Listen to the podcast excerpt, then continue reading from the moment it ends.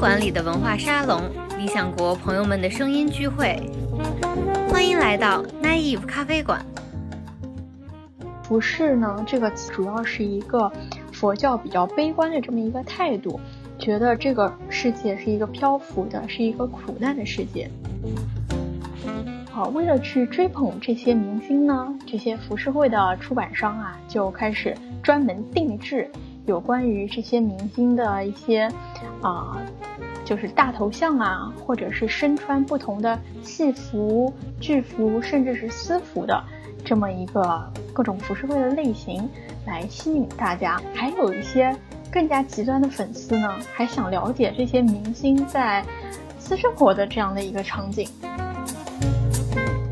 我们可以在很多的作品里面看到，比如说像莫奈、像梵高，在他的作品里面，包括他的自画像啊，还有他自己的。这个卧室啊，这个房间里面都可以看到挂了很多的这个浮世绘，呃，应该是是在在塞尚还是在莫奈啊？他的有一个专门画他这个夫人啊，莫奈夫人，他就专门穿这个和服，啊，一个西洋的女人穿个和服，然后呢拿着这个扇子。那么为什么他们这么重视浮世绘呢？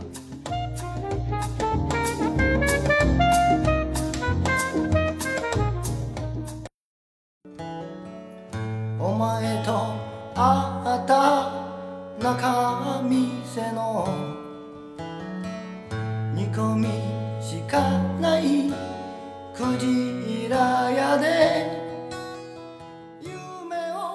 家好，这里是奶衣服咖啡馆，我是好汉。那今天我们请到了艺术史博士熊馆长和美国圣路易斯华盛顿大学的艺术史博士戴月，跟我们谈一谈浮世绘的相关的话题。那两位嘉宾可以先后跟大家打个招呼。呃，大家好，很高兴又来到我们这个播客节目啊，给大家讲一讲这个最近比较火的浮世绘的这个展览，和大家随便聊聊哈。嗯，大家好，我是戴月。很感谢好汉老师和熊馆长邀请我参加这个节目，因为我是在上学期的时候，呃，进行了一个有关日本浮世绘的研究生研讨课的学习，并且呢，也在一些美术馆观看了这样日本浮世绘的展品，所以呢，对这个项目非常非常的感兴趣。嗯，今天呢，也很希望跟大家分享一下我本人的学习和研究经验。那其实我们这个浮世绘的这个题其实约了很久了，也很不好意思对两位嘉宾，就是我们其实约了一个多月的时间，然后当时呢这个契机其实就是呃上海有一个浮世绘的大展，然后随后北京也有一个浮世绘的展览在中国美术馆，上海那个叫梦回江户，然后浮世绘大展，北京这个叫北京这个是中国美术馆办的一个把清代木版画和一些中国美术馆的浮世绘展品联合到一起办的一个这样有有这种文化比较意义的这样一个展。但我觉得这个这个时间点也是卡得很妙，就是说，呃，北京、上海这中国两个最大的城市同时办了这个浮世绘的展，而在这样一个充满不确定性的这样一年，二零二零年，然后跟这个浮世绘的主题啊，包括这个服饰的含义，其实我觉得也有一些呃很巧妙的勾连吧。然后所以说，当时我们就想做这样一个呃节目，给大家讲讲浮世绘，包括理想国出版的这个学校火稿时的日本美术史。其中也着重的谈到了浮世绘的话题，然后也有一些很值得分享的。然后今天我也是构成了我们这个节目的契机。首先，我其实想问问熊馆长，因为是熊馆长非常热心的就来找到我们节目，就是希望讲一讲他在上海看到这个浮世绘大展的一些相关的情况。现在印象 有点逐渐的有点像啊，最近一个电影就是那个叫《信条》是吧？啊，就是有点。时间有点倒流了，就是当时是一个多月之前，然后我带了几个朋友，然后去看了这个展览。呃，那这个展览是它是在外滩啊，一个呃有历史的一个建筑里面这个举办的。然后我觉得，呃，梦回江户这个名字想呃讲的很好。然后呢，这个展览这个主题是由一个上海一个专门研究呃浮世绘的一个人呃一个一个学者来策划的。所以它是按照一个有明确的主题的啊，然后展览里面这个呃有一个明确的一个叙事的啊，因为我上期节目好像讲过，就是一个好的展览呢，呃，它一定会呃很好的讲一个故事，就是叙事，呃，它不是简单的把这个展品单摆副歌的放在那，呃，那就可能是一个商品橱窗了啊。尽管说上海。我觉得最好看的就是上品出窗，梦回江户啊，很明显，它这个主题呢，它就是以这个浮世绘应该说发生的地方吧，啊，这个我不是对这方面有专门了解的啊，一会儿这个可以给我们做做这个，大约可以给我们做做这个知识背景的普及。那这个展览就是用江户时代，我可以简单的就是说，就是浮世绘三杰。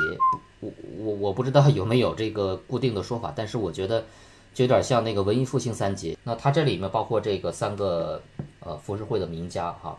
呃，他们三个人就是可以说叫浮世绘三杰。他们三杰的代表作品，把当时繁华的一个江户时代一个江户城，也就是现在的东京。那么浮世绘也是呃，相当于说在大都会啊，在大都市的这个。呃，经济和文化各个方面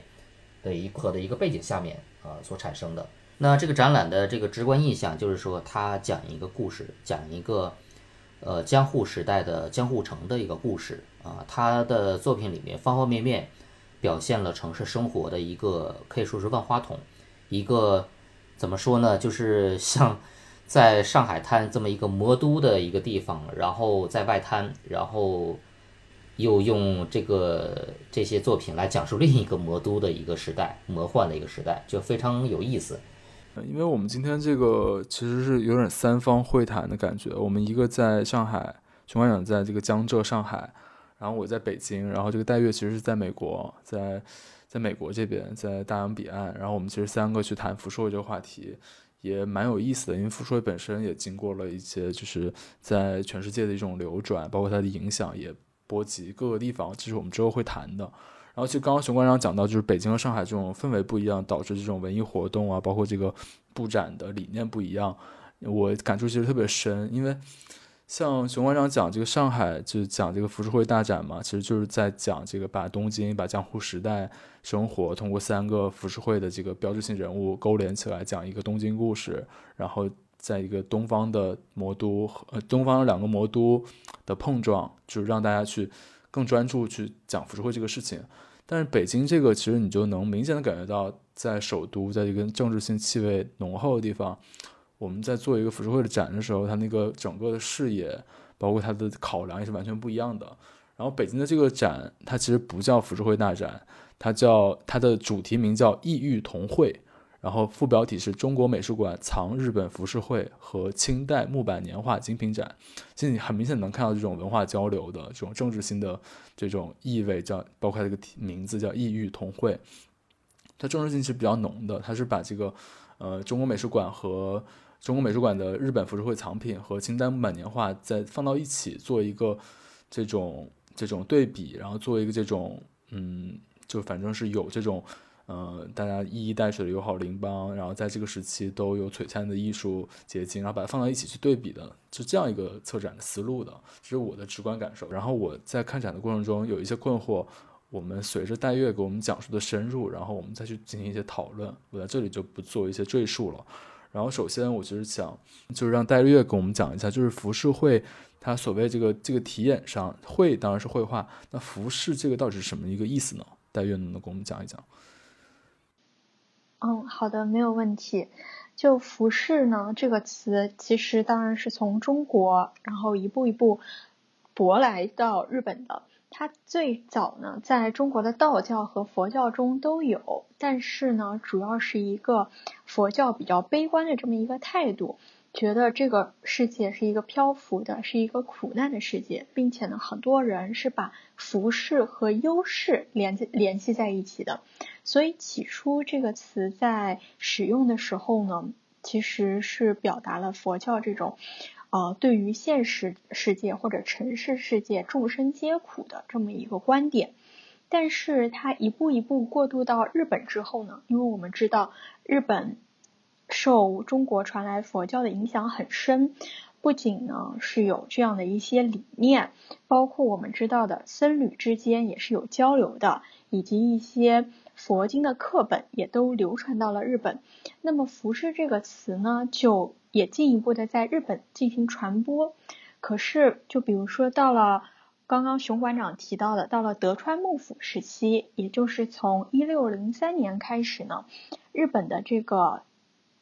日本经历了一个长达两百多年的政治稳定时期，因此呢，经济文化发生了巨大的发展，尤其是在德川幕府的这么一个所在地江户，也就是今天的东京，呃，市民的阶层不断的壮大。相应的市民经济啊，这种大众的文化也都发展起来，所以呢，大家就开始把服饰这个词，把它原本的意思和它字面上的理解发生了分离。人们不再是用这种佛教的这种悲观忧苦的态度来看待这个词，而是觉得浮世漂浮的世界就跟当时东京社会这样一种繁荣。呃，非常浮华的景象，非常符合，而且呢，也弥呃盛行的一种是及时行乐，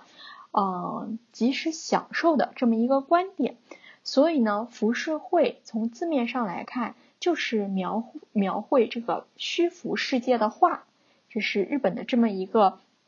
字面含义。呃，逐渐呢，它的内容的主题呢，就是以风俗画的形式为主。所以我们看到。浮世绘在早期呢，主要是以各种各样的人物画，尤其是以美丽的女性为主要特征，因为这是当时在江户时期一个非常兴起的这么一种市民的娱乐活动。比如说啊，大家会去一些风风俗场所，或者呢是到一些酒馆啊、剧场啊哪里去看这样一种美丽的女性。渐渐的呢，题材又进一步的扩大。比如说，还会涉及到当时盛行的歌舞伎，或者是一些市井生活，也都会囊括到其中。嗯，直到晚期，到了十九世纪初期、中期的时候呢，风景浮世绘才渐渐的盛行起来，成为主流。刚刚熊老师提到的，就是浮世绘的三杰，包括喜多川歌迷、嗯，歌川广重和葛。嗯，葛饰北斋，喜多川歌迷，他是他是稍早一稍早一位的这么一个浮世绘的前辈，他就是以擅长画这个美人画为出名的。渐渐的呢，到了一八零零年之后，啊，我们所熟悉的这么神奈川冲浪里的作者葛饰北斋，还有相关喜欢画江户百景图的这么一个歌川广重。才渐渐的兴起起来。嗯，刚刚熊老师还谈到，就是江户这座这个城市和上海有很多相似的之处。确实，这跟浮世绘本身的诞生也或者兴起也有很大的关系。因为我们知道上海嘛，它靠在海边，是一个中西文化交流的一个主要的场所。那么，日本的这个江户，也就是现在的京都。它也是靠着海边的，所以呢，当地的渔业很盛行，并且呢，和日本各地的这么一交通的优势也很明显。不同于当时传统的城市，比如说啊京都啊，或者是大阪啊这些更偏内陆一点的城市，江户或者是东京这个城市，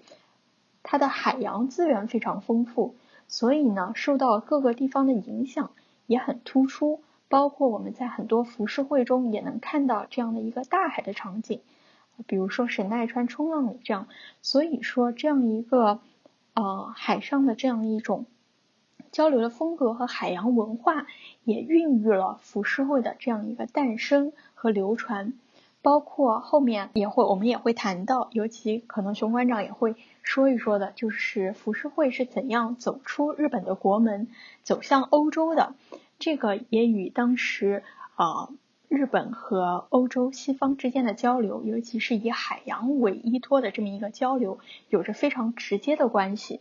所以我们可以看到，就是浮世绘这个艺术种类的诞生。和当时德川幕府的这么一个历史时代背景，以及当时经济的发展、市民文化的形成，是具有着密切的关系的。对对对，因为其实大家刚刚讲的，我觉得就是我让我联想到徐小虎老师在这个呃日本美术史里的就是关于这方面的表述，他就说，十六世纪初以来，这个新兴的中产阶级开始盛行，就是这种风俗化的艺术形式。然后这种形式其实，就他引用一个人的话，他说就是这是一个及时行乐的时刻，这个剧院、食堂、摔跤场所、约会地点到处可见。然后这个演员、歌手、说故事的、弄臣、艺妓、汤女、巡回的供应食品商，包括这个富商、放荡子、荒淫的武士和顽皮的学徒，随处可见。然后他也引用这个《浮世物语》里一句话去定义这个服饰，就说这个。呃，生活就是为了及时享乐，应该将注意力放在欣赏月亮、太阳、樱花和枫叶之美，然后尽情欢唱、尽情饮酒，然后将自己投入这个沉浮的城市，即使面临贫困也不用在乎，感觉听起来有点像三河大神啊，就不用沮丧，然后只要学瓢瓜随随波逐流、随波漂浮，这就是我们所谓的浮世，这是这个《浮世物语》里对浮世的描述。其实这个东西就让我联想，因为我刚刚讲说，我就想把我。看这个中国美术馆这个展，然后包括跟清代木版画进行对比的这个感受，跟这个东西糅合到一起。其实我在看这个中国美术馆这个展的时候，在看日本浮世绘就各种各样的作品的时候，就能明显感受到这种人性的这种幽微的地方，它表现的淋漓尽致，包括它表现的夸张或者故事题材那种丰富和复杂。包括那种甚至一些负面的东西，其实是蛮明显。但是我我觉得好像我们这边的清代木版画，至少我所看到那些，好像那个场景啊，包括人物的表情、故事，其实都是差不多的。它有很明显的教化意义。我不知道这个这个这种区别，呃，是怎么样形成的呢？这会不会跟这个，这肯定跟商业氛围有关。这个浮世绘这个艺术作品或者画作之间，艺术市场。的主导力量是不是也有关系？那这这也是我想请教两位，因为我们刚刚说到了，就是日本浮世绘它是在嗯江江户兴起的，所以呢，它的主要的受众群体呢是江户的这些市民啊，尤其是其实当时很令人惊讶的是，据说呀，当时江户是全世界最大的城市，它的人口达到了百万级别，而且呢。当地人的我受教育程度非常高，不仅是男性受教育程度很高，包括女性，甚至呢，从很多的小孩从小就开始受教育，所以呢，他们识字率还有对于这种文化的了解程度呢都很高。在这种情况下呢，呃，这些商家要出版浮世绘啊，就会面向更大的一个消费群体，面向这些市民。所以呢，他们首先会选，呃，当然我们知道，就是他们也会选一些与中国呃与日本传统文学有关的这样的一些绘画作品，比如说根据我们所熟悉的《源氏物语》啊，或者是一些经典的枕草子啊做的做出来的这样的画。但是更多的呢是关注当下的现实生活，就像刚刚郝老师讲到的，比如说会。会描绘一些白雪呀、樱花呀、枫叶啊这些非常当下季节性的这些景象，他们呢和京呃江户的这些市民的生活呀是息息相关的，并且呢跟日本人的这种非常细腻感伤的这种物哀的心理也很有关系，所以呢就是也算是商家这样一种投其所好的这样的一种行为吧。比如说，嗯，我们看到刚刚刚提到的浮世绘三杰之一歌川广重，他画了一他画了一套叫做呃明明所江户百景的这么一个图，就是以啊江户这个城市为中心，选取了一百多个经典的场所，描绘了不同季节的这样一个景象，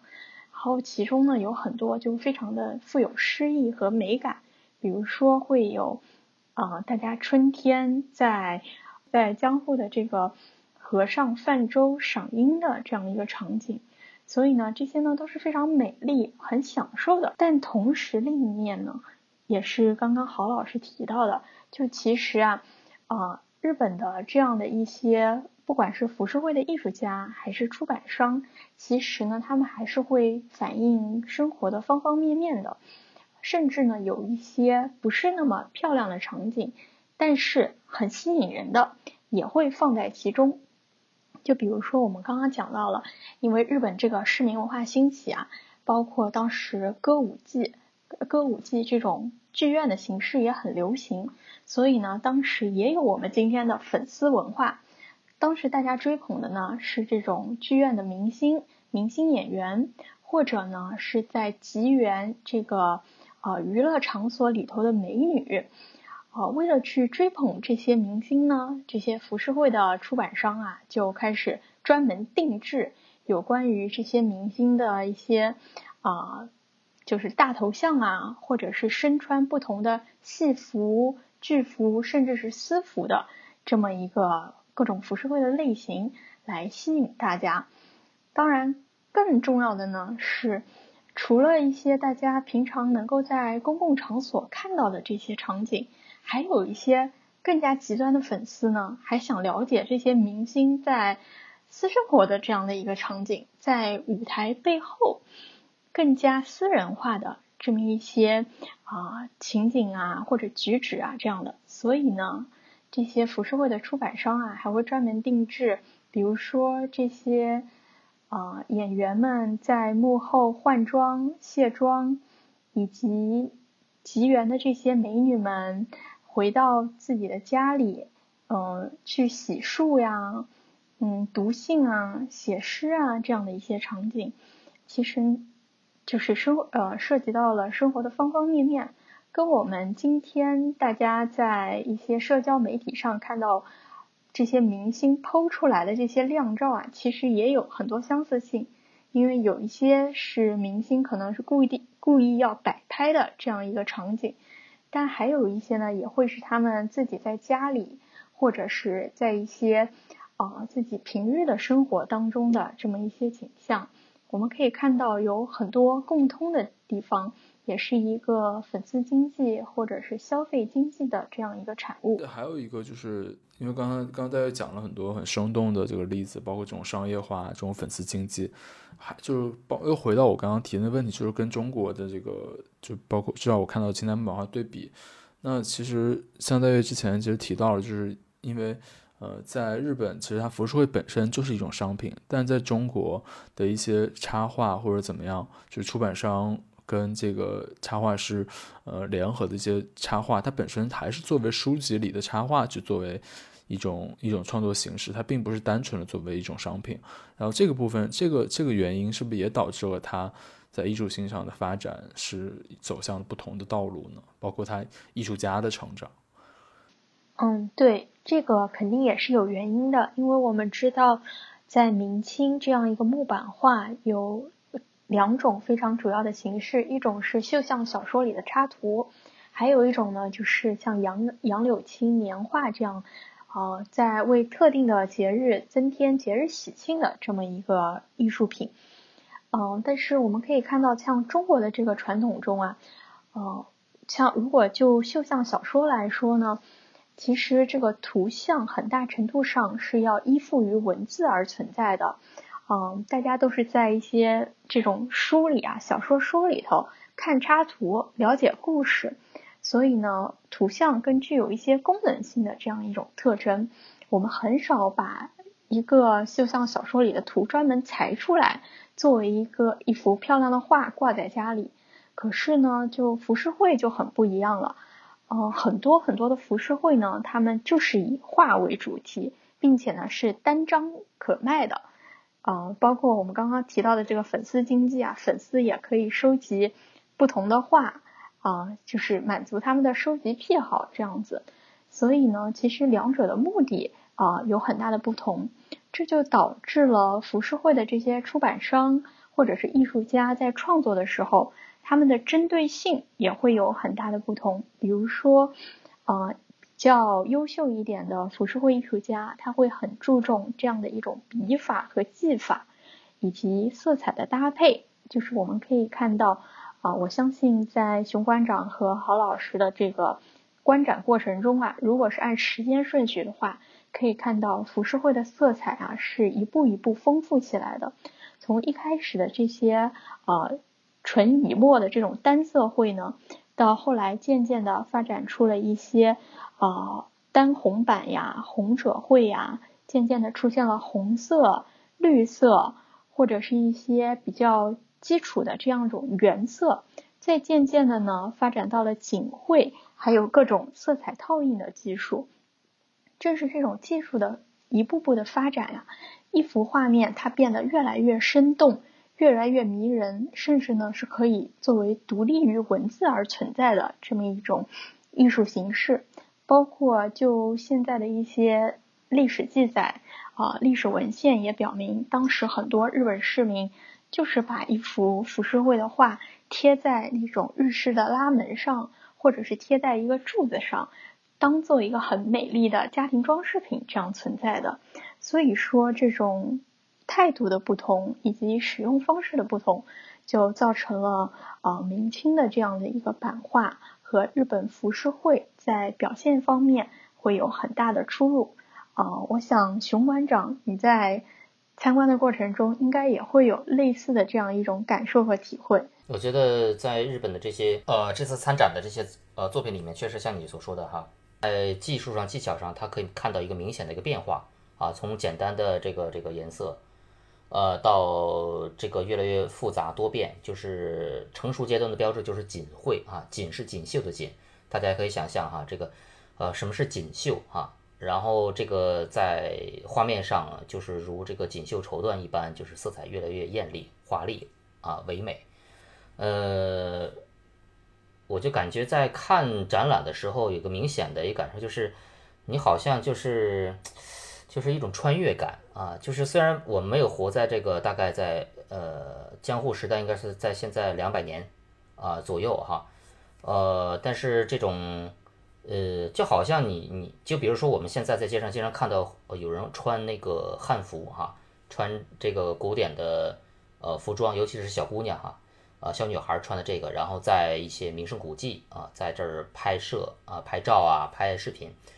我就想象这个你去看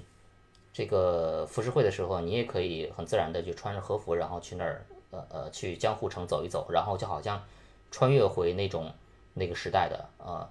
而且其实日本的这个文化艺术啊，它对传统的保护是做得很好的，所以现在。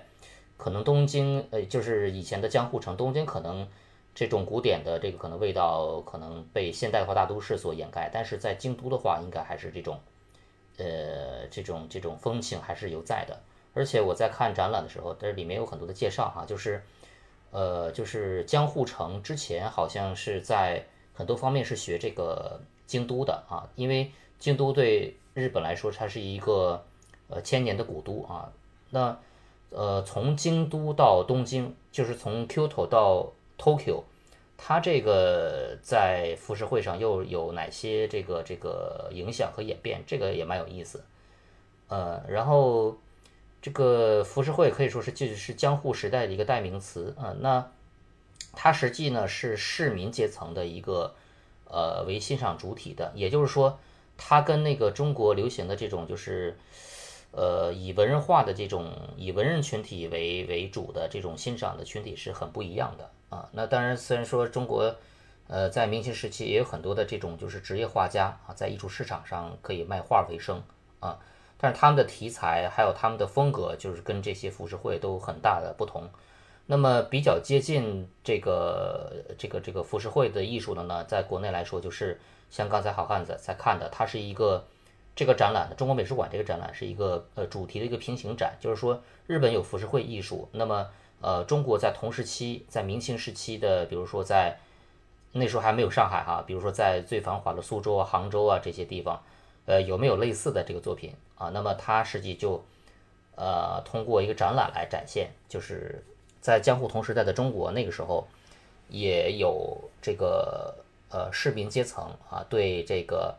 浮世绘之类的，就是这种商业美术的，因为我把浮世绘看作就是，呃，为商业而生的啊，可以说是这样的。它实际是相当于现在的这种，就是，比如说商业照贴呀，比如说摄影啊，比如说明星的这个这个写真集啊，或者这些电影海报类之类的，还有呃店铺的招牌等等啊，它是一个啊明确的，就是为了市民阶层，为了经济商品社会，然后。呃，创作的这个这个产品，呃，那么同样的这个，呃，在明清时期的这些你像苏州有名的这个桃花坞的这个木刻版画啊，现在如果去苏苏州的话，呃，就是苏州站，然后下一站就是北寺塔，北寺塔的这个出站口那面就是桃花坞大街，然后附近就有，呃呃一个叫苏州文化艺术中心，有好几个博物馆，其中一个就是桃花坞木刻年画博物馆啊，这里面就大家可以看到很多的这个，呃，类似于浮世绘的，也是呃民间世俗生活的一个呃需求品。呃，有点像现在的这个那个那个呃月，后来的上海不是流行过那个月份牌吗？就是大家可以看到这个月份牌上面那个美女，特别是穿旗袍的，然后那个呃用一些这个很淡彩的，呃也有很颜色很鲜艳的那种叫那种叫擦笔，擦是摩擦的擦啊，那个时候画家然后用那种。呃，西方和中中国的这种笔墨的这种感觉结合的一种，就是叫擦笔的这种方式，然后画出来那种美女的月份牌儿，呃，还有是一些烟草的烟草，就是呃烟草，还有一些什么这个产品上的广告，上面都带着一些美女的图像。其实这个是比较接近啊，最接近这个这个浮世绘的啊，同样是这种呃商品美术，但是呢，在中国的艺术史上，这一类的纯粹的商业招贴的商商业化的这个美术，它一直没有被当作主流来看待。但是呢，浮世绘艺术，呃，后来它被西方所认可、所接受，它被当成了日本甚至整个呃东亚艺术的一个最能呃代表特色的一个呃一类这个这个作品的题材，甚至说呃在印象派时期那个。西方的呃绘画乃至到艺术，整个都是像从古典到现代艺术开始巨变、开始转型的一个阶段。正好浮世绘呢，就是有点像盲打误撞哈，被他们偶然中发现，然后就当做了一个学习临摹的一个对象，然后呢帮他们实现了，就等于说打助攻一样，帮他们实现了他们呃艺术史上转变的一个一个目的啊。这个后面我们可以再说。我们刚刚其其实已经谈到这个浮世绘艺术的这个技艺的问题了，它其实是呃要要三个人分要三道工序分工完成嘛，而且它是一个它是印刷品，然后这个其实我就要暴露我一个非常无知之前非常无知一个非常 naive 的地方，就是我之前去这个大英博物馆，因为大家都知道大英博物馆有一幅最有名的就是神奈川冲浪里嘛，然后那幅画就是并不是常常展出来，它是特定时间才拿出来，然后当时我还有一种非常。愚蠢的观点，我就觉得好像是大英博物馆有这一幅画的真迹，但是我还会有这种非常非非常奇怪、就非常无知的一种想法。但到后面我了解到浮世绘之后，才知道它原来是印刷品。那其实没有所谓真迹或者真迹或者不真迹的这个问题，它其实是印刷品，只有批次的问题嘛。那其实这种就是，那这个浮世绘和这个印刷技术。然后大规模的印刷，这种现代的记忆印刷术，很大程度上你可以跟现代性、现代社会勾连起来。那江户时期作为日本的在进入近现代之前最重要的一个之前的一个铺垫的时期，所以说也像熊馆长讲的，浮世绘通过这种方式，全世界进行了大。有一些大规模的传播，包括梵高啊，影响到后面的现代艺术。那我觉得这个方面其实也是特别值得跟大家讲一讲的，就是呃，浮世绘究竟是怎么样影响了现代艺术，怎么样呃，甚至改写了现代艺术史的一些重要的呃篇章，就是导致了非常重要的结果。它的影响和后果有什么？而且有什么是我们耳熟能详，但是我们却不知道它受到了浮世绘深刻的影响。这一点能不能请两位呃，就是给我们讲一讲？行，我可以先讲一下那个版本问题。对，就是，呃，之前本雅明不是有一个很有名的文章，叫做《机械复制时代的艺术品》吧？这样子，就是他的一个主要观点呢，就是说，到了现代社会啊，由于这种。机器印刷呀，大量制造的这种技术的普及，导致呢很多我们传统上认为很神圣的这些艺术作品呢，可以以这种印刷品的方式，或者是以照片的形式无限复制出来。那么原来的这个艺术品，它的这种光晕、这种神圣感，就在这种无限的复制中被淡化了。所以呢，刚刚郝老师说到，一开始觉得。神奈川冲浪里可能是世界上最知名的，可能唯一一幅在大英博物馆中。直到他发现，其实它只是可能，啊几千份、几万份复制品中的一个时，这样的心理突然就产生了这样的一个落差感。嗯，这是很容易在今天是很容易被理解的。可是呢，在呃当时日本江户时期啊，首先就浮世绘，大家本来就知道是一个嗯可以大量被这种木板印刷批量生产出来的这么一个作品。但是呢，当时其实还是细分有不同的版本的，就一般呢会分豪华版、普通版和廉价版。那么越是豪华版呢，它的这个。雕工的技艺啊，包括画师的水平啊，还有用料啊，也就越讲究。所以呢，越是豪华版，就越是有艺术品的这样一种收藏的价值。而如果是普通版、大众版呢，可能颜色也就不再那么丰富了。然后版次呢，可能也比较粗糙，就同一个版可能会复制成千上万次。那么在复制的过程中，它也会受到磨损，也会消耗。这样子呢？就一步一步的在减损它的价值。可是，嗯，刚刚郝老师说到的这个神奈川冲浪里，它的画家，它的作者是浮世绘三杰之一葛饰北斋，所以呢，出自他手的作品必是精品。所以这幅画的价值，即使在今天，即使我们知道它是被大批量的复制了，嗯，它的价值也还是非常高。呃，据我所知，最近。佳士得才拍出了一幅类似的画，呃，应该是至少有几十万美元这样一个价值。所以其实尽管它是一个印刷品，它的历史性还有它的艺术性都是摆在那里的。这个事情就是让我我之之所以知道这个印刷品这个事情之后，虽然当然是非常无知了，也让我对就是了解到浮世绘对现代艺术有影响，我觉得也是必然的，因为它跟现就让我对现代性现代。社会的这种，包括你刚刚引用本雅本雅明，都有了特别更深刻的理解吧？对对。然后我再讲再讲一点点，就让熊观上来讲，就包括呃刚刚我们提到的一点，就是在豪华版中啊，不仅会用到这种颜料，甚至呢还会用到一些很稀有的这么一些装饰性的东西，比如说有的时候会用到金箔。有的时候会用到云母这些材料，使得它看上去更加鲜艳夺目，甚至会反光呀，或者是会有这种别样的韵味在里头。所以呢，呃，这些比较珍贵的材料呢，在中国的这种木碗画中啊，我我们只能说不太常见。大部分无论是彩色套印技术呀，还是相关的技术，还是用的是传统的一些颜料在里面。所以呢。嗯，大家对待浮世绘的态度啊，或者是普通木板画的这个态度还是很不一样的啊。然后我再补充一点，就让熊老师来讲，就是刚刚郝老师说到浮世绘影响到了这样的欧洲的艺术家，这个我也挺有感触的，因为之前我们系有一个很有名的老师，他教啊现代艺术绘画，我上的是他的高跟艺术品的高跟艺术课。当时很有幸，他还带我们到伦敦去参观了一下，他参与了一个策展。嗯，我们知道，以高更那一批，呃，尤其是印象派、后印象派的这些画家呀，受到浮世绘的影响很深。不仅是在他们的创作技法上会模仿一些日本画家，甚至呢，他们自己也会从事一些陶艺。就是大家感兴趣的。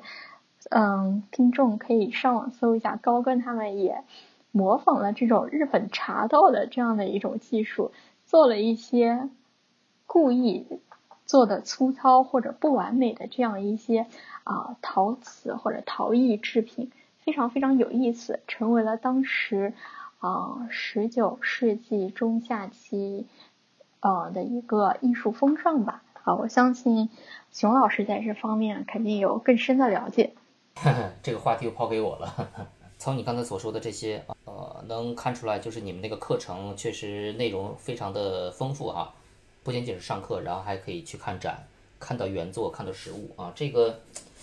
啊，这个也是让人这个垂涎三尺啊。呃，之前我也说过，就是呃，印象派的出现，还有包括后印象派，它是从古典艺术向现代艺术过渡的一个一个呃关键的一个阶段。呃，在这个欧洲艺术史、呃西方艺术史上，它是一个非常重要的一个一个呃，算是一个艺术大爆炸、艺术大爆发的一个时期。那么，呃，印象派画家他首先要解决的是什么问题呢？就是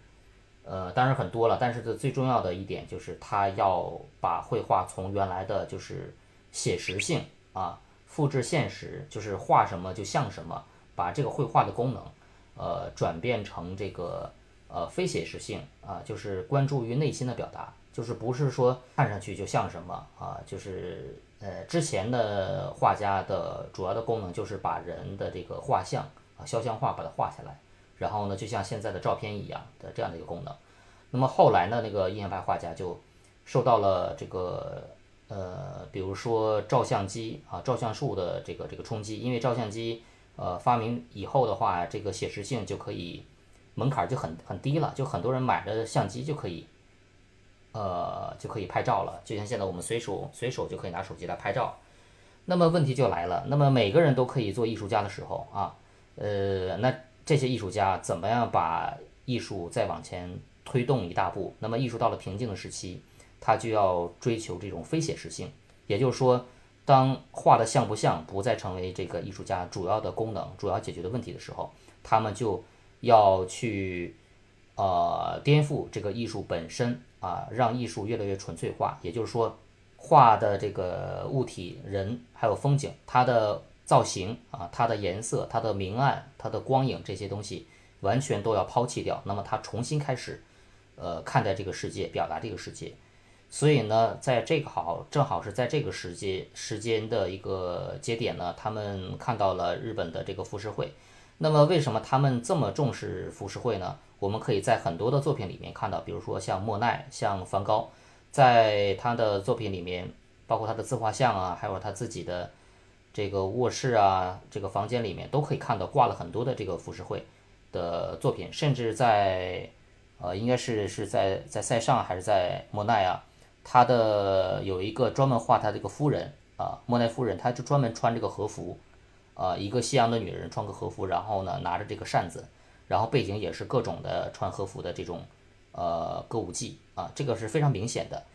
呃，就是当时的艺术中心就是巴黎，就是特别流行啊，甚至掀起了一股对浮世绘、对东方美术的一个狂热啊。它不仅仅是只是反映在艺术上、绘画上，它包括在这个呃潮流上、时尚上，它也是就是。呃，受到这个很大的影响。但之前呢，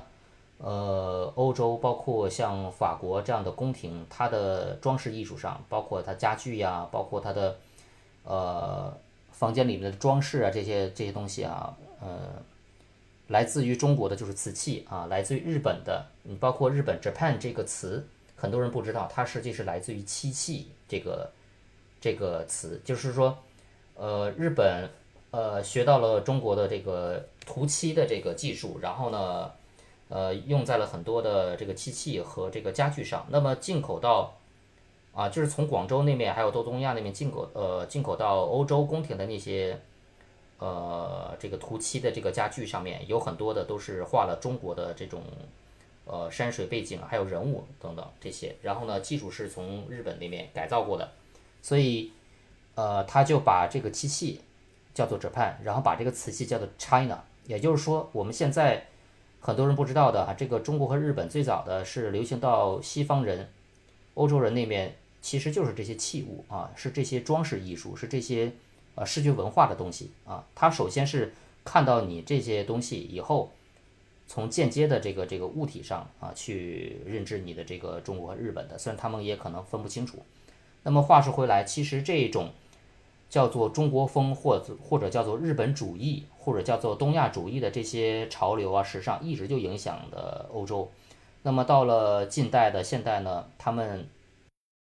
象派画家开始从浮世绘上这个临摹取经，他们要学会他的这种平面的装饰画的这种啊这种造型的手法，因为和他们之前那种在绘画上要画出一个立体的光影的，就是就觉得在一个平面的绘画上要。抠出来一个非常立体感的、立体感很强的一个呃一个形象，这是西方绘画很长时间它最重要的一个功能啊。那么他们要研究里面的空间的一个透视的关系，研究人的这个骨骼肌肉的动作的这个关系，还有包括这个明暗光影立体的。你包括现在你要考，在国内考美术学院，你肯定要学基础，就是要学素描。那么学素描就像达芬奇画鸡蛋一样，为什么鸡蛋这么难画？因为它的这个光影啊、立体的感觉要画出来，要画的就像真的一样啊。但是呢，呃，这是西方传统的这个艺术造型的手段。那么东方的日本的浮世绘的。它完全是走另一个方向，就是平面的，呃，装饰画的。然后呢，它是用线条来画出这个呃形体的，甚至说有的时候很夸张。你包括有些人画看那个歌舞伎，他那个脸美女的脸是很长的，他这个身段这个比例也是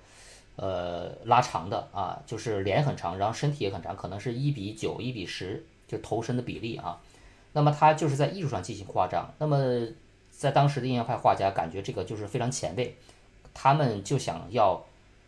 这个达到这样的效果啊，这是一个平面线条来造型，在一个颜色上非常的华丽。那么我们也可以看到印派画家，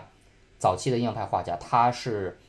呃，就是这个提倡在去室外，在一天不同的时间段，比如说早上、中午和晚上，他要画不同的，在同一个地点、同一个对象、同一处风景，要画不同时间的一个光影的颜色的一个变化。特别像马奈、莫奈这些，像塞尚，他们都是每天都是要在外面去跑的啊。像梵高，要画这种非常强烈的色彩的。其实从这个角度，我觉得某种程度上也跟辐射的主题关注很相似，就是都关注这个现世、服饰，然后一天的变化，然后嗯，比如一年的变化，就是然后就是相当于离开那个古典的神话故事，或者说那些经典的东西，然后更关注人的日常生活。我觉得这可能就是他在。更高层呃更高度的上面去讲的话，它一个异曲同工的地方。那我觉得就是像熊老师刚刚提到西方透视法嘛，就是说这个呃印象派画家他希望某种程度上摆脱这个透视法。那其实呃我们也知道呃在浮世绘中，其实就因为东西方这个影响是交互的嘛，也有一些画家，包括这个葛饰北斋、这个歌川广重，他们其实。也有一些部分的采取一些透视透视法的视角去进行浮世绘的创作，然后这个其实也是一个蛮有意思的部分。那戴月在这个方面有没有什么可以补充的呢？嗯，对，这个确实，正如郝老师讲到的，确实是一个东西方交流的一个汇聚点吧。就是因为我们知道，虽然在幕府时期，日本是处于一个闭关锁国的状态，但是呢，长崎这个地方是唯一的一个。开放的通商口岸，在当地有不少荷兰呀，还有葡萄牙呀，甚至中国的商人是可以和日本人做生意的。所以呢，这些人他们也会随身带一些图像、艺术品、器物。嗯，这就导致在长崎那边成为了，也成为了一个中西方艺呃东西方艺术技法交流的一个重要场所。所以我们可以看到呀，在浮世绘的这个作品，虽然它是很经典的日本艺术作品中，也用到了一些西方的技法以及西方的这样一些绘画的材料，比如说何老师刚刚提到的这个透视法。呃，其实我们看早在奥村正信，也就是在呃十七世纪末一六八几年一六呃，他应该是在呃。一七零零年左右的一系列作品中，也开始使用到了这么一个透视法。当时呢，这种特殊的浮世绘叫做浮绘，就是把中间那个“视”取掉，叫浮绘。为什么呢？是因为，嗯，作为一个透视法开始使用的这一个阶段，日本人啊，他的这个视觉经验还没有完全适应这种西方的呈现方式。所以在他们的眼中，感觉这些是图像浮世绘里头的世界，尤其是那些室内的场景，就像是浮在空中一样。这跟我们的经验其实恰恰相反，我们反而觉得西方的这种透视法是要追求这种写实逼真的效果，是要营造一种真实的幻象。但是日本人因为他还没有经受过这样的训练，所以他反而觉得这样很虚假，就把它叫做浮绘。但是呢，因为这样一种比较新颖的视觉体验，所以也让人觉得很有意思，在市场上呢也形成了一个小小的潮流。后来逐渐的随着这个浮世绘技法的不断发展，啊，也有不少浮世绘的艺术家继承了这些技法。比如说刚刚我们讲到的两位杰出的艺术家葛饰北斋和歌川广重，他们的浮世绘中也用了一些变形的这样一种透视法的技巧。所以啊，你看他们两个画，有的时候那个角度非常非常的奇怪。比如说，会突然画一个马的屁股占据了画面的中心，然后我们所谓的这个很漂亮的风景，远远的甩在了后面。啊，这些新颖的这种表现的方法呢，就是他们要把这种西方的这种透视法的技巧啊，运用到日本的这个题材中，产生的一些非常好玩的碰撞。甚至我们可以看到，就是在葛饰北斋，它有一些像草稿本啊、绘本的这一些作品中，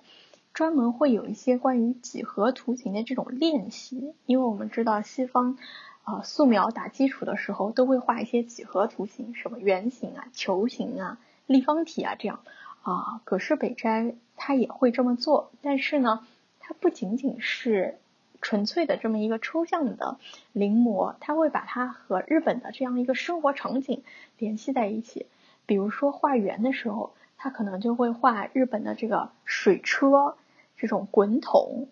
然后画到一个几何呃立体立方体的图形的时候，可能他就会画人们工人搬运箱子这样的一个情景。所以呢，其实。也非常非常有意思，也是值得我们去挖掘的一个材料。另外一方面，除了这种艺术的技法上面啊，包括还有一些材料，比如说刚刚熊馆长提到的这个颜色，嗯，我们知道到浮世绘后期啊，这个蓝色和紫色在里面是非常突出、非常漂亮的。嗯，在刚刚所说到的神奈川冲浪里中。这个大海的各种各样深深浅浅的蓝色呀，其实就是用到了一种叫普鲁士蓝的颜料。那么这个原料颜料呢，就是从欧洲引进到日本的，呃，是当时一个比较新颖，同时呢也算不算廉价的这么一种颜料在里面。所以我们可以看到这些浮世绘的画家，他们选用这些特别的颜料，就是为了要让自己的这个艺术品更加的吸引人。同时呢，在市场上也更有价值，并且呢，也具有一种无可替代的这样一个地位在里面。就是刚刚熊馆长讲到说，嗯，欧洲印象派、后印象派的这些艺术家呀，吸收了浮世绘中的很多技法和风格，这样子。其实呢，有一个重要的契机，就是当时欧洲非常流行开这个万国博览会，尤其是巴黎开了好几次。那么，在这个万国博览会的时候呢，那么各个国家就会带自己非常经典的特产品啊，然后各种服饰啊或者文化啊上面的东西，在当地进行展示。同时呢，也有这种经济促销的推动的元素在里面。因为我们知道，嗯，包括今天大家如果去过上海世博会的话。就能看到很多国家的场馆也是要赚钱的，他们可能会通过开餐馆啊，或者是卖纪念品的这种方式啊，嗯，也可以在经济上有所收入。那么在当时十八世呃十九世纪中下期的欧洲开万国博览会的时候呢，那么这些日本的大使啊，也是把浮世绘作为一种。啊，日本的一种代表性的艺术品，也是一个重要的宣传材料，带到了欧洲。因为我们知道浮世绘它很轻便，它就是一个呃在纸上印刷出来的这么一个艺术品，所以呢一次性的可以带很多，并且呢在日常的流通上，甚至是在出售和交流上面都非常便利。所以考虑到各种因素呢，呃，在万国博览会上。日本日本这个场馆呢，就会推出这些浮世绘的艺术作品，这也是当时欧洲艺术家能够接触到这些作品的一个重要途径。这样呢，他们在拿到了这些材料之后，啊，一方面是兴起了一股小小的热潮，东方主义的热潮，觉得是一种时尚。那么另外一方面呢，他们就开始不断的临摹其中的技巧啊，融入到自己的绘画当中，甚至呢是直接把它们就画在自己的作品里。比如说刚刚讲到的穿和服的女性，穿和服的欧洲女性，甚至是有些人就直接把自己收藏的浮世绘画在了自己的画里，作为一种炫耀，文化资本上的炫耀。所以呢，这是日本对外交流的一个重要契机和突破口。那么还有一点呢，就是刚刚郝老师谈到的，在大英博物馆里头的神奈川冲浪里这幅画呢，嗯，非常有意思，因为它的名称，它的日语日本名称和英语名称其实是有点差异的。日本名称说的神奈川冲浪里，其实它是一个包含动作在里面的这么一个名字。它所强调的是呢，就是日本这种岛国文化下，渔民在出海捕鱼时候与大自然顽强拼搏啊，积极努力的去生存的这么一种奋斗精神。这种精神，大家今天其实也能在很多宣传节目中看到，日本很强调集体主义。很强调这种干劲在里面，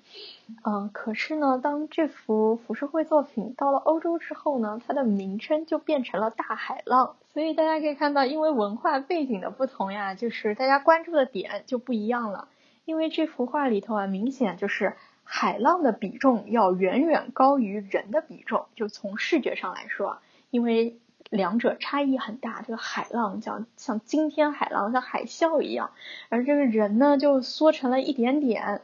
嗯，所以呢，这个欧洲人啊就觉得，嗯，这幅画是属于风景画，描绘的是就是日本这个岛国不一样的海洋风景。那这个跟这个当时欧洲的兴起的浪漫主义的这个风潮是不是也有一些关联呢？大家可能更关注。这种大自然的，然后这个东西，因为当时我记得我在那边看到过几幅画，也有一些就是描绘那种自自然场景的巨大那那些东西，好像当时也成为一个风尚吧。我觉得这可能也是有一些关联的。呃，这个确实它有一股浪漫主义的风潮，就是有两个画家比较明显，一个是英国的那个泰纳，啊不是，呃特特纳尔泰，呃呃中国式翻译就是特纳，呃他的这些也是成同样的有点儿。就把人变得很渺小，然后在大自然中的这种，就是说山川崩裂啊，或者是雪雪崩啊、风暴里面的人的一个渺小，他喜欢画这个题材。德国的那个浪漫主义的代表画家就是弗里德里希啊，就是我们说那个孩子有首诗嘛，叫“面朝大海，春暖花开”，但是他的代表作呢，就是他完全背对着这个观众，呃，这个站在一个高山上，然后完全呃背对着这个观众。然后他也是画了很多这种，就是人在大自然中啊，就好像在，呃，这个好像荒原啊，好像就是呃，地球上没有没有人类出现的时候那种感觉啊，确实有这种浪漫主义。然后除了这个浪漫主义的风潮呢，还有一个对浮世绘艺术流行欧洲的一个幕后推手啊，就除了万国博览会哈，还有日本方面的有意为之，还有一个是。就是掀起了日本主义的这个风潮的，就是宫古尔兄弟啊。据说宫古尔兄弟是当时巴黎最大的古董商，呃，他也是可能一开始看到了万国博览会上大家对浮世绘、对日本的这种异域风情非常感兴趣啊，引起了轰动，然后他们就顺势而为，就呃进口了呃很多的日本的这些器物啊，包括家具啊、瓷器啊，还有这些这些方方面面的，包括家居啊、设计这些。那肯定这个风潮它是会这个这个呃顺势而为的，所以说我觉得这个古董商啊、鉴赏家还有一些爱好者，就是一些这些艺术的拥趸啊，他们也对这个风潮的一个风靡吧啊起到了一个幕后的推手的作用。所以这个熊馆长给我们介绍了这个浪漫主义的这个风潮，就像戴月刚刚提到，就是这个。呃，神奈川冲浪里到了国外，到了英国，变成叫 Great the Great Waves。因为戴月讲，戴月其实列的第一个提纲是中国艺术对浮世绘的影响嘛。就因为我们刚刚其实谈谈了很多，从这个浮世绘的记忆上，从浮世绘的这种它诞生的时代背景，包括浮世绘呃与西方的这种交流。但是我们有一个也是非常重要的，就是就是有人说日本其实没有所谓的日本，只有反射之反射。日本就是在不断的跟世界的互动中去完成他自己的一个东西的。那其实中国可能可能是一个最重要的，他在漫长的呃古代历史中互动的一个对象。那浮世绘和中国是不是也有一些也肯肯定也有一些比较紧密的联系？开头的时候，戴月给我们简单讲了一讲。哦，那我就讲一个我个人认为比较好玩的点啊。就是我们知道啊，日本确实在很多方面啊借鉴了中国文化，但它同时日本人也非常聪明，啊不是完全的抄袭，而是把就中国的这些文化模式啊为己所用，做出了它有自己特征的这样一些艺术品。有一个比较好玩的就是它借鉴了很多中国的艺术典故或者是文学典故啊文学典故，比如说。啊，当时明清时期非常流行的小说《水浒传》，在中国就很流行，在日本其实也很流行，因为其中有各种各样很丰富的人物形象，而且呢，每每一种人物形象它都很有自己的特色。啊，在中国呢，就像小说里头就已经通过这个呃木刻版画的形式把它们画出来了。当当然到日本了之后呢。啊，浮世绘大师们当然也不会放过这个题材，他们也做了一个把《水浒传》这个经典的形象和浮世绘融合在一起，形成了一个叫武者绘的这么一个啊亚亚元素吧，亚素材。其中呢有一个名家叫歌川国芳，它有一幅它有一组像叫通俗《水浒传》豪杰百八人之一。大概呢，也就是我们可以从名字上猜到，这应该就是一组啊《水浒传》一百零八将的这么一套啊浮世绘的这么一个题材啊，每一幅都是以一个人物为主体，那必定是用各种浮世绘的技巧呀、色彩呀把它们画出来。这个其实刚刚跟我们讲到的那个粉丝文化或者收集文化有很大的关联。因为很多时候，这一个浮世绘作品啊虽然它是成套的设计，但是很多时候呢，并不是成套的出售，它有的时候是分单张出售的。这样子呢，就让大家就像小时候大家集那个小浣熊水浒传卡片一样，嗯，就是需要你去通过各种渠道去收集它，组成这么一套一百零八将的作品，非常非常有意思。嗯，跟我们今天的很多商业的活动都很相似。而且呢，在日本的这一套浮世绘中啊，你可以看到，其实他们的人物啊，呃，呈现的都是日本风格了，就已经不是这种传统像中国人的这种形象了。所以呢，跟他们这种传统武士道的精神啊文化，包括他们自己的武士道的这个典故，也是紧密相连的。当然，以《水浒传》为噱头，可能能卖得更好一点。还有一个比较有意思的呢，就是。啊，有一个经典的中国的一个艺术典故叫潇湘八景，画的呢就是湖南潇水湘水那边啊八个非常经典风景。这个呢在中国也有很多啊复制品，比如说西湖，西湖是十景还是八景之类的？北西湖十景图对，然后北京其实也有燕京八景图，这个一套模式呢在中国很流行。到了日本呢，我觉得非常有意思的地方在哪里呢？就是这些画美人画的浮世绘艺术家呀，他们画了一些，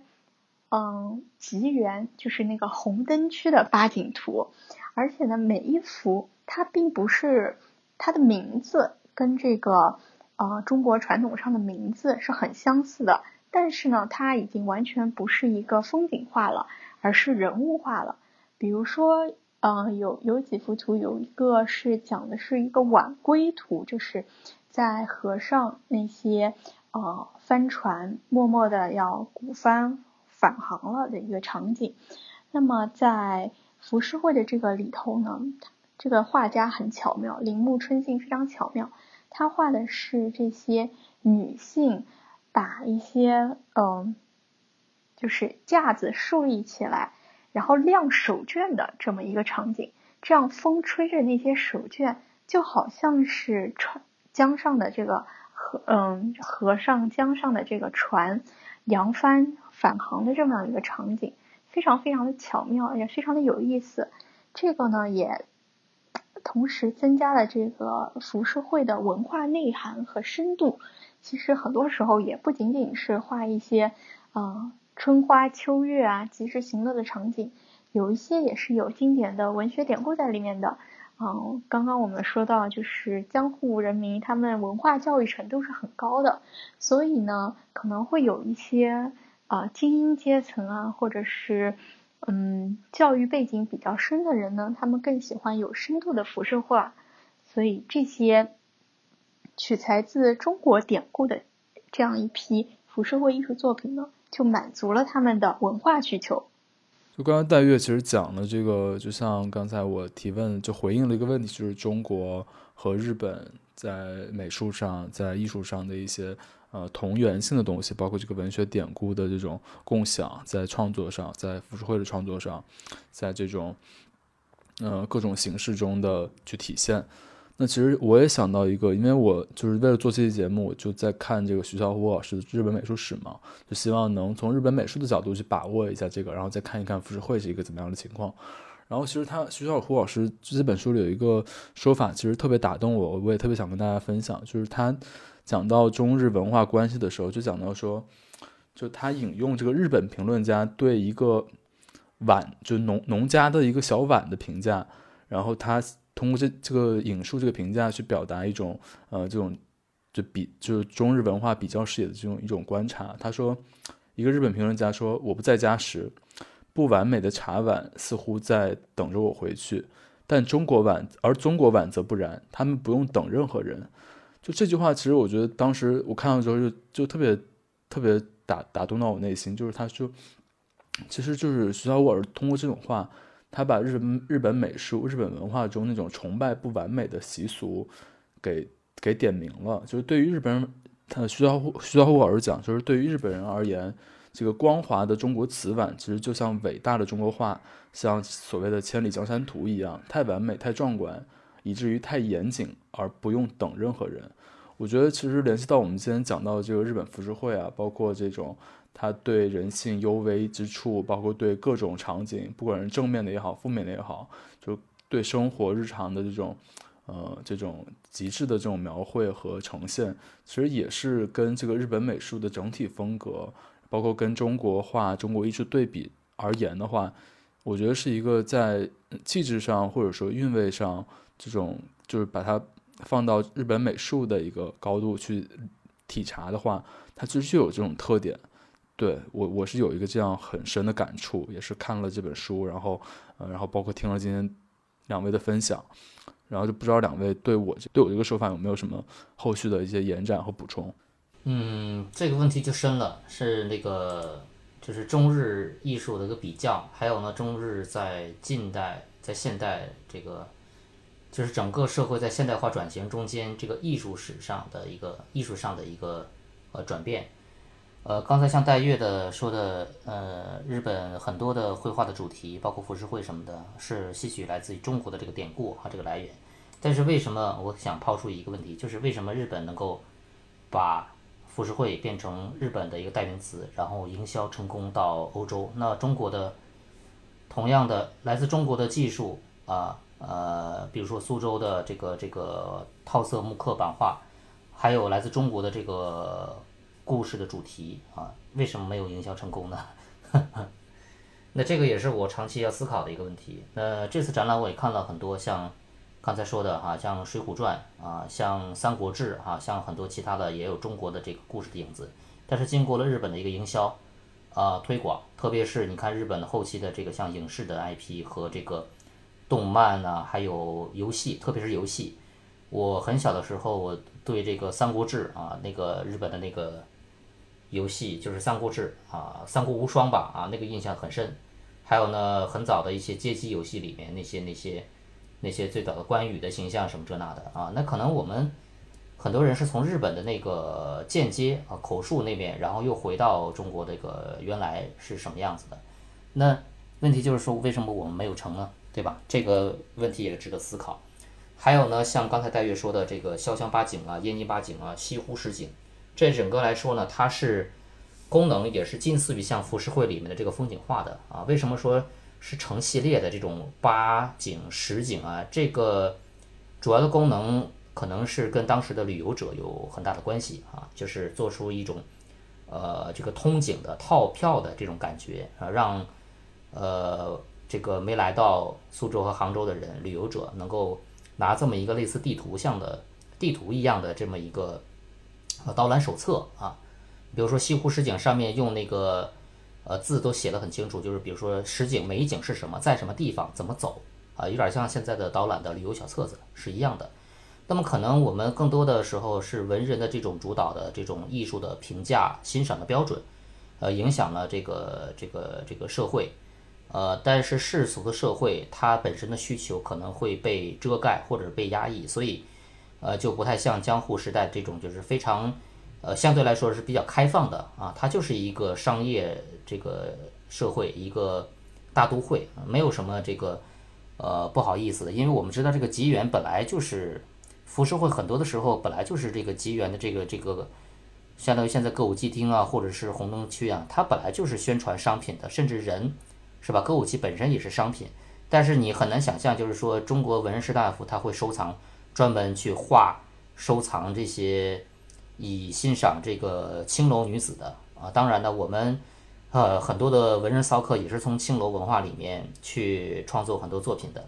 但是呢，我们这种可能羞于启齿的这样去呃明目张胆的去宣扬、去传播这类的视觉的文化，嗯，但日本这边可能好像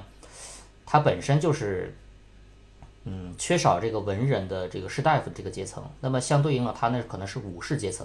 那武士阶层跟文士大夫可能又不一样，那日本那面长期是缺少这样的一个士大夫，然后出来通过科举来做官的，他的这个社会的这个情况跟我们就很不一样，所以我觉得我一开始提出这个问题，就是中日两国在近代的一个转向，在艺术上的一个表现，就是浮世绘艺术为什么能传到西方，但是中国就没有类似的这样的一个，用现在的话说就是对外文宣或者叫文化输出这么一个拳头产品。总是被日本或者被欧洲的这个这个这个二把手啊，这个中间商，然后做传播。那么我们要呃去反思、去思考一下。还有一个呢，就是在节目之前那个好汉你说的那个呃啊不是是戴月说的那个本雅明的那个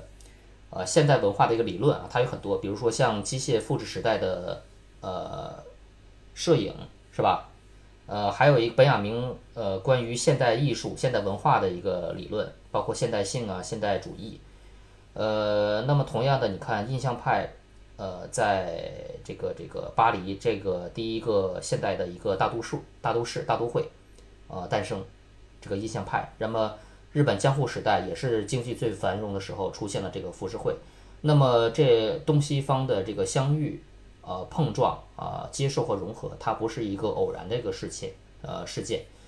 呃，像马奈、莫奈啊、塞尚、梵高这些的，他也是，呃，面对着巴黎这个大都会啊，他去描绘现代人的生活啊，包括像白雅明提出来，就是